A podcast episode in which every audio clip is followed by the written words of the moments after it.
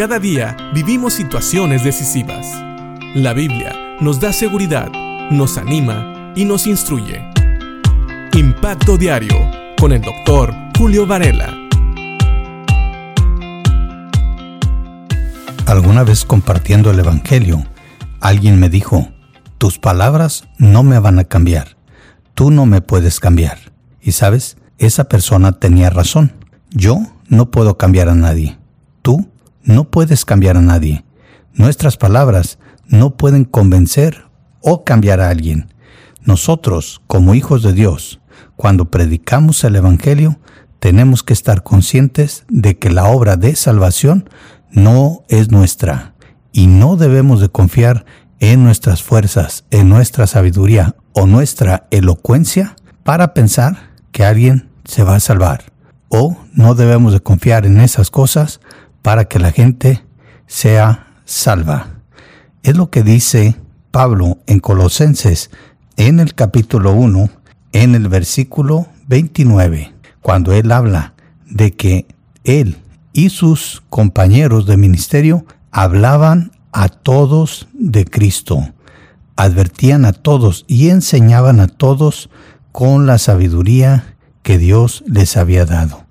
Él dice en el versículo 29 de Colosenses 1, es por eso que trabajo y lucho con tanto empeño, apoyado en el gran poder de Cristo que actúa dentro de mí. Fíjate bien, Pablo presentaba el Evangelio a todos, judíos y gentiles, y él lo quería hacer siempre con la sabiduría que Dios le había dado. Él quería presentar a las personas perfectos en su relación con Cristo, es decir, ya reconciliados con Dios. Estas personas tenían que oír el mensaje del Evangelio y reconocer a Cristo como Señor y Salvador, aceptarlo como su Salvador y así estar en paz con Dios. Es por eso, dice Pablo, que trabajaba y luchaba.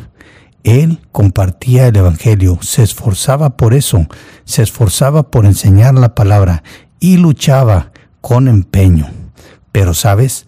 No lo hacía él apoyado ni en sus propias fuerzas, ni en su propia sabiduría. Ni siquiera se apoyaba en la sabiduría de todos los demás que estaban con él. Él dice que lo hacía apoyado en el gran poder de Cristo. Él dependía completamente de Dios para compartir la palabra, para llevar su ministerio. El poder de Cristo que actuaba dentro de él. ¿Sabes? Nosotros tenemos que aprender esta gran lección. La palabra de Dios nos dice que Pablo era una persona muy preparada y él dice que aún todo eso lo toma como basura. Fíjate bien cómo lo dice Pablo. En Filipenses capítulo 3 versículo 4 en adelante, Pablo dice, aunque yo tengo también de qué confiar en la carne, si alguno piensa que tiene de qué confiar en la carne, yo más, circuncidado al octavo día, del linaje de Israel, de la tribu de Benjamín, hebreo de hebreos, en cuanto a la ley, fariseo, en cuanto a celo, perseguidor de la iglesia, en cuanto a la justicia, que es en la ley, irreprensible.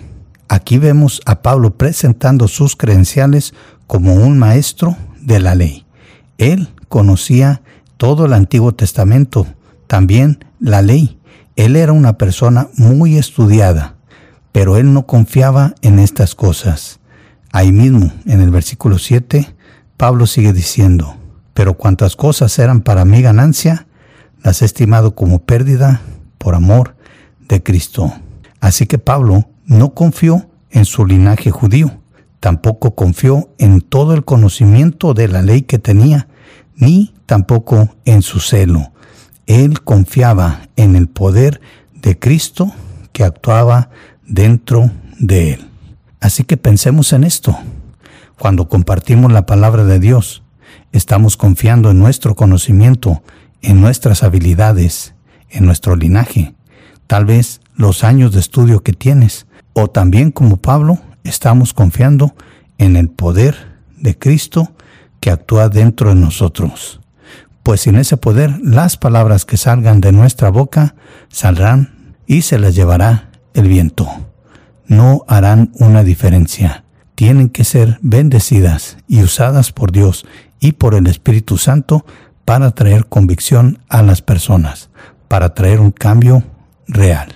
Pensemos en esto y permitámonos ser usados por Dios, confiando en Él, para que Él sea el que traiga el cambio, la transformación y la reconciliación de las personas con Dios a través de nuestro Señor Jesucristo.